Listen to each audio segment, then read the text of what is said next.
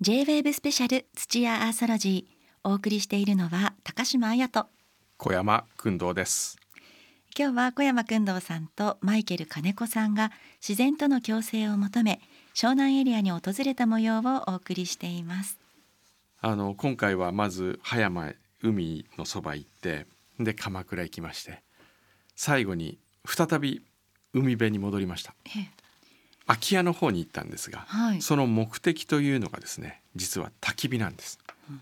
高島さん最近焚き火なんてもうやったことないですか？焚き火はないですね、うん、やらなくなりましたもんね。昔は落ち葉を集めて、はい、その落ち葉の中にアルミホイルに包んだお芋入れたりしてで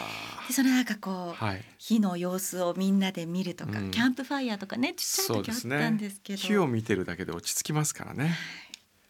続いてご紹介するのは湘南で1日1組限定で焚き火カフェというものをやってる三川はじめさんのお話です。土屋ソロジーそれでは工藤さんとマイケル金子さんの取材の模様をお聞きください。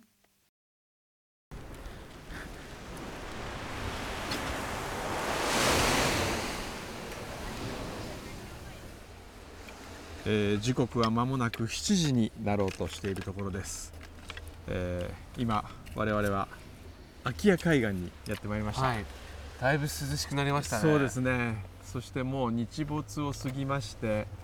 えー、目の前にはちょうど江ノ島が見えます。僕加山住んでた時そのカヌーとか漕いでた時は、この目の前をしょっちゅう漕いでました、えー、あの葉山から佐島っていう佐島の方まで漕いで U ターンしてたので、えー、はい、これだけ漕ぐときつくないですか？きついですね普通に。まあ普通に1時間とか、へえそんなに、はい、だからこの浜はあんま来たことないんですけど、この海岸海海の上は、はいはい、通ってます。しょっちゅう、はい、さてここではですね、はい、えー、今準備をしていただいてますがアウトドアライフアドバイザーで焚き火カフェを主催されている三川はじめさんに、えー、ご登場いただこうと思います。はい、三川さんよろしくお願いします。はい、よろしくお願いします。移動式焚き火カフェを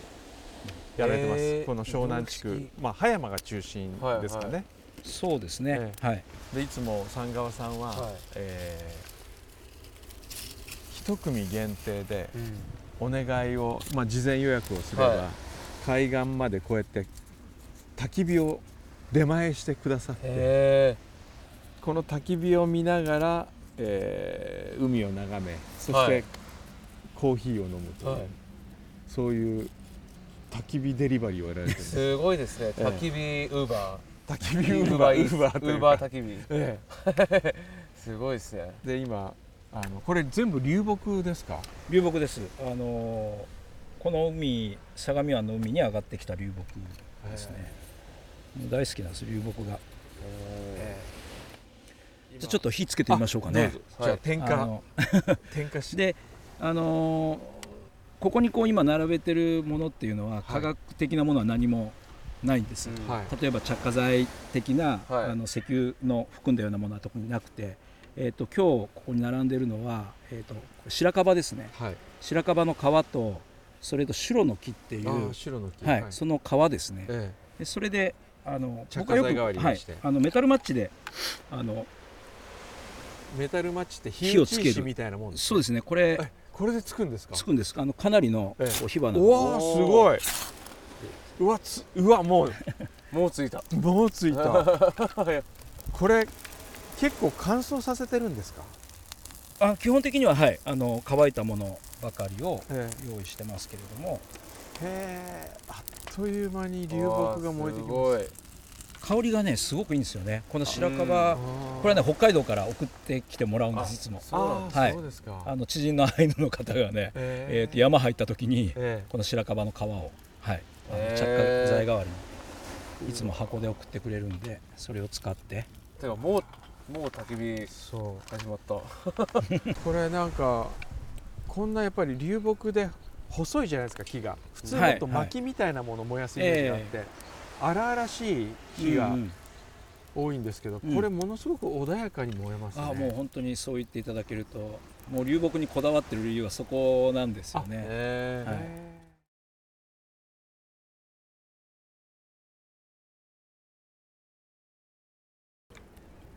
なんでこう火を見てると落ち着くんですかね。僕もなんかちょっと今ぼーっとしちゃいましたもん。ずっと見てたら。ぼーっとするのが正しいですよね、はい、火を見てぼーっとするってね、だって今我々の目の前にはですよ、三川さんの焚き火があってその奥は波打ち際砂浜があって、うん、その奥にうっすらと湘南が見えあの江ノ島が見えてで綺麗な夕日が見えるわけです、はい、こんな綺麗な夕日あるのにこの焚き火の方に吸い寄せられますよね。確かにこれ焚き火カフェをやるときにいつも僕もあの感じることがあるんですけど、ええ、夕日があんまり綺麗だと、え、やっぱり向こうに取られちゃうんですよね。あそうあのお客さんの視線を。だけどちょっと曇天の、なんか鉛色の空の時のこのなんていうんですかね炎の赤ってめちゃくちゃ映えるんですよ、もうそこにしか目がいかないぐらい、あとこの波の音とを聞きながら燃える火を見てるっていいですね、いいですね。風がこれ無風になればこうなんていうんですかね。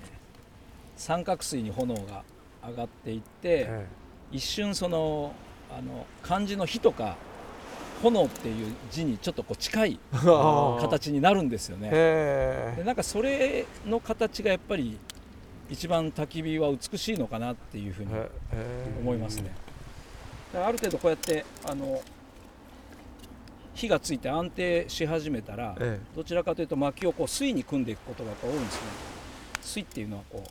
三角錐ですね、はいはいはいはい、タワーみたいな。そうですそうです。その形に沿ってあの炎が昇っていくのでやっぱりなんか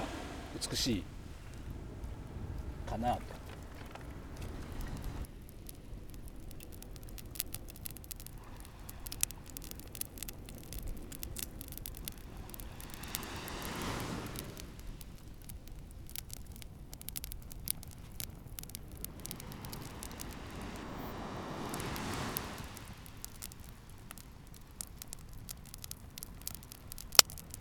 佐賀さん焚き火を通じてどういうことを伝えようとされてるんですか、やっぱりこう火の魅力っていうかその火って今世の中にほとんどないじゃないですか、はい、まあ日常生活にも、うん、あの代替えられたものが今たくさんそうですね、まあ、電気も、はい、オール電化になったりとか。そうですよね、えー、火を焚く意味ってほとんど今ないですよね、うんはい、でそういう中でまあやっぱりこうね人が人になった大きな理由なんだろうなと、火を扱えるような、そうですね。ことですよね、うん、まあ、あの調べれば諸説はいろいろ出ますけど、ええ、やっぱり一番古いやつなんか100万年前という説もあるんですよね、うん、人が火を使い始めたっていうのは、えで仮にそうだとしたら100万年前から今日までずっとこう使使い続けてきたものを、おそらくこの50年ぐらいで、ええ、多分火をあんまり日常生活の中に使わなくなった、まあ、ご飯を煮炊きもしないですし、はい、お風呂も火では沸かさないですよね、はいはい、そのなんか50年っていうのがすごい不安なんです。それまでだって何百万年も 人間はねずっとやってきたことをやめちゃっていいのっていう。で、ね、やめた先に何が起こるのっていうちょっとした怖さがあるんですよ。で僕はまあこういうことをやってることであの、まあ、潜在的に火を見たいとか、ええ、火に触れたいっていう人たちが結構いらっしゃるんですよ、はい、こ焚き火カフェって。はい、でそうした時に何かあこの人たちはおそらく僕と同じ不安をどっかに持っているんだろうな。なんか変わらないものっていうなんかこう絶対感があるんですね火って。まあその何十万年だか以前に見たあの誰かのその炎と今僕の目の前にある炎が同じだっていうことがやっぱりすごいなって思いますね。いや本当いつまでも見ていられますよね。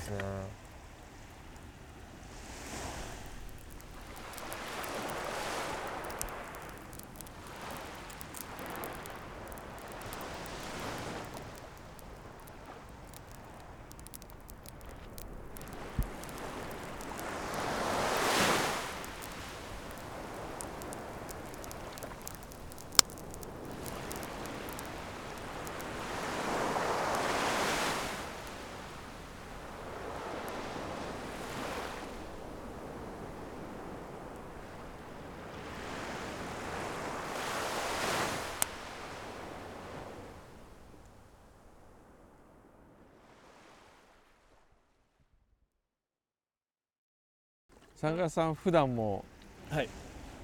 海岸沿いを散歩したりするんですかやっぱり？あの流木探しがやっぱり僕すごい好きなんですよ。ね。はいはい、で、うん、なんか昔は実は流木を焚き火の燃料にしてなかったんですよ。えー、これなんかよく湿ってるとか、はい、そういうなんか考えがあって、えー、であとやっぱり東京から20年前に越してきた時に、えー、まあこういうものはみんな買うもんだって最初にやっぱりこうあって買ってたんですよね。ホームセンターとかで。である日あの浜を歩いてたら、えまあたくさん打ち上げられてる浜があって、えでそこで流木を見た時にあこれ乾いてるし燃料になるんじゃないかなって最初それで燃やしてみたんですよ。え。でそっから以降はそのなんかああの必要なものが流れてくるってすげえなと、僕は焚き火である程度その生計を立ててるんですね、で薪が必要なんですよ、でそういう僕のところにあのこれが流れてくるってすごいな、でそう思ってから例えばあのコーヒーを沸かすのにお水ももちろん水道をひねれば簡単にお水は出るんですけどほんの少しこの山入ると沢から湧いてるんですね水が、はい、湧いてるところがあって。では水もなんかこう水道じゃないとこから得られるじゃないかっていうのが分かった時に、うん、いやなんかそのお金で買うって一体何なんだろうって、うん、で買う豊かさをずっとこう享受してきたわけです、はい、あのこの年まで。なんですけど焚き火を始めてからはその買わない、何かあのお金を使わない豊かさみたいな、そういうことにで多分この湘南界隈に住んでる海辺に住んでる人たちって、そこにシフトした人たちがすごく多い感じがします。あの全く0円生活ではないですよ、ちゃんと普通に、普通に生活してるんですけど。でもお金に縛られないとか。そうですね。お金から解放されるってことですかね。お金じゃないところに豊かさがあるでそれは自然が何か運んでくれるみたいな、うん、まあ、何かそういうのに何らか気づいた人たちだと思います。土屋アーサロジー焚き火カフェの主催三川はじめさんのお話をお届けしています。こう雰囲気伝わってきましたか？はい。えー、流木で。流木がね、い、いんですよね。あの火が優しいですね。普通の薪だったらバーンと燃え上がるけれどもバチバチバチバチという感じしますよね。あの程よい感じで燃え燃え上がりまして、はい、火を見ながら、こうどんなお話を？もう話しなくてもいいですね。ずっとぼーっと見てるだけで。火ってそういうなんか魔力ありますよね、ええ、ありますあります。じっと見られるというか、うん、そう。三川さんのお話でドキッとしたのが、うん暮らしの中でこうやって火を使わなくなったってのはもうこの50年ぐらいのこと。人類はずっと火と共に、まあ、人類として生きてきたはずなのにこの50年ほどだんだん直火を使わなくなってきて。火を使ったから人類としてね、うん、こうまた進化していったのに、ええ、もうそれを忘れ始めているという、え我が家も IH なので本当に一日に一回も火を見ないっていう日もあります、ね。うん、そうですよね、うん、人類が何十万年も使ってきたものを急に手放してしまって一方で別のエネルギー問題が起きているというね、うん、ちょっと妙な因果関係を感じてしまいます。さあではそんな焚き火を囲んでのサンガーさんへのインタビューの続きお聞きくださいこの時間は焚き火カフェの主催三川はじめさんにお話を伺っています、えー、随分もう日が沈みまして、うん、だんだん闇が迫ってきました、はい、ああでももう星も見え始めましたね。そうですね、えー、めちゃくちゃクリアですね空今日、えー、でそこで一層この焚き火の炎が映えます、はい、えー、いや三川さんは、はい、季節でいうと、うん、いつが一番お好きなんですか？湘南のあ僕はもう圧倒的に冬ですね。冬、はい、夏ではないですね。それはなぜですか？人が少ない。で焚き火もやっぱ冬がいいですね。空気がクリアなんですよ、はいはいはい、すごく澄んでいて、うんうん、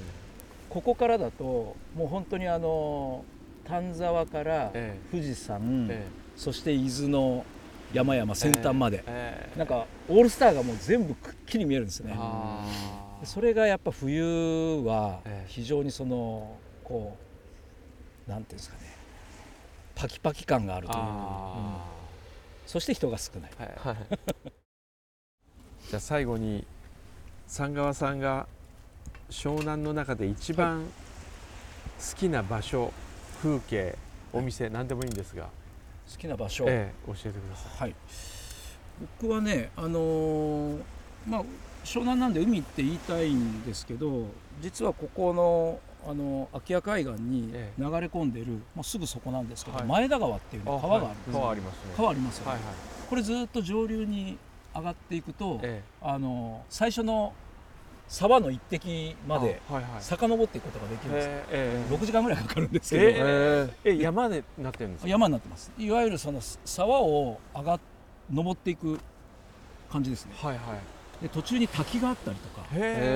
なんか驚くような景色が実はこの奥にあるんです。あらそうなんです標高何メートルぐらいですか？えっ、ー、とねその川はえーと、大楠山っていう三浦半島で一番高い山がこの向こう側にあるんです、はいはいはい、それが240メートルぐらいです。でも全然高くないですね。低い。んですけど、えー、その沢登りってもうめちゃくちゃハードでロープとかかけながら、えー、まあ、本当落っこっちゃうようなところが何か所も、スケールはねそんなに大きくないんですけどでもね屋久島に似てるっていう人がいます。景色がそれってあんまり知られてない全然知られてない。マイケルさんも知らなかった。知らないです。なんかお連れしたいですね、はい、行ってみたいですねそれ。そんなまさか東京からこんな近い場所に屋久島みたいな場所があるなんて。あるんですよ。へえ、うん、なのでなんかその知られてない自然っていうのが実はこういうね都心に近いところでもまだまだこの辺あるんだなって、であのまあ山と海の距離感が他の地域に比べて圧倒的にこうコンパクトですね、この湘南ね。それが魅力ですね。山遊びができて海遊びができる、まあ、そんなところが僕は結構気に入ってます、ね、なんか意外な湘南の一面を知った気がします。というわけで、えー、焚き火カフェを主催されています。三川はじめさんにお話を伺いました。どうもありがとうございました。ありがとうございましたいや本当に都心からこれだけ近いところに、うんはい、屋久島に似てるような場所があるっていうのは僕もびっくりしました。川をこう遡って歩いていくとね、そんな場所があるなんて想像したことありませんでした。前田川、うん、うん、初めの一滴までたどり着けるっていうことですからね。これ、えー、行ってみたいですよね。行ってみたいですね。今回あの空き家海岸で焚き火をしたわけですが湘南地区はやっぱり場所によっては焚き火が禁止されているところがあるとかあるいは風がちょっと強いと、えー、自粛しなければいけないとかいろんなルールがありますんでね。あの皆様もしこれを聞いて焚き火したいと思っても一応場所確認し周りの迷惑にならないように。当然ですけど三川さんもそうですけど灰一つ残さずにきれいにお持ち帰りになりますから、あれだったらまあ本当焚き火してもいいかなと思いましたね。それぞれのね自治体に問い合わせてみると、うん、あの詳しくわかるかもしれませんね。はい、土屋アスロジーお知らせを挟んでマイケル金子さんによるスペシャルパフォーマンスの模様をお届けします。J-Wave スペシャル土屋。土屋 Earthology, Earthology